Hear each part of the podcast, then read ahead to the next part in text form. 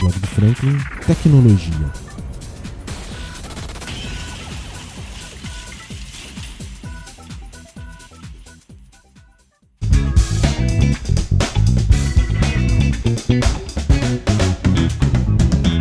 Nesta segunda-feira, 12 de setembro, a Apple liberou as novas versões de seus sistemas operacionais. Para os iPhones, duas opções de atualização foram disponibilizadas. Para os mais entusiastas, o iOS 16 chegou com uma porção de novidades. Uma delas é a possibilidade de adicionar widgets à tela de bloqueio.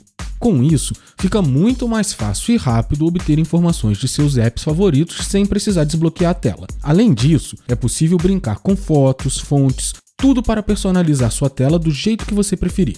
O modo foco também ganhou melhorias. A melhor delas é a personalização também. Afinal, quem não quer ter mais tempo com a família sem ter a necessidade de ter que deixar o celular distante? Com essa atualização, os apps otimizados podem mostrar somente o que for estritamente necessário enquanto o modo foco estiver ativado.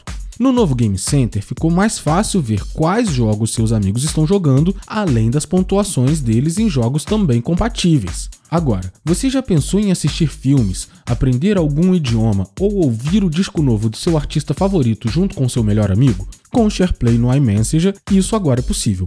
Essas foram as principais atualizações do iOS 16 destacadas pela própria Apple. Também houveram outras mudanças, mas essas são as que estão em destaque.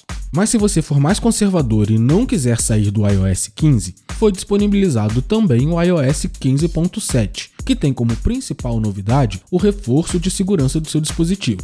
Para os usuários do iPad, as mudanças principais chegam somente no mês que vem com o iPad OS 16. Até lá, os dispositivos contam com a versão 15.7 do sistema operacional, que, assim como nos iPhones, a mais importante novidade são as atualizações de segurança. Mas logo assim que o iPad OS 16 for disponibilizado, eu volto para contar para vocês as principais novidades. Para o macOS, a novidade maior é para os usuários de MacBooks mais antigos. Os donos de macOS mais antigos podem atualizar seus MacBooks para as versões mais recentes do sistema operacional, como o Big Sur, em aparelhos compatíveis.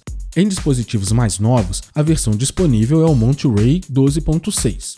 E para os usuários do relógio da maçã, o WatchOS 9 traz novas formas de te incentivar a manter a sua saúde em dia, com novas maneiras de treinar e medir seus exercícios. A bússola ganhou um novo design e o relógio ganhou também um novo app para monitoramento do seu medicamento e monitoramento do sono ficou bem mais poderoso. O monitoramento cardíaco também estará mais preciso. Bom, essas são as principais novidades para os sistemas operacionais da maçã. No mês que vem, tem mais novidades voltadas para o macOS e para o iPadOS. Também vale lembrar que o tvOS 16 também foi liberado, mas isso é assunto para um outro post separado.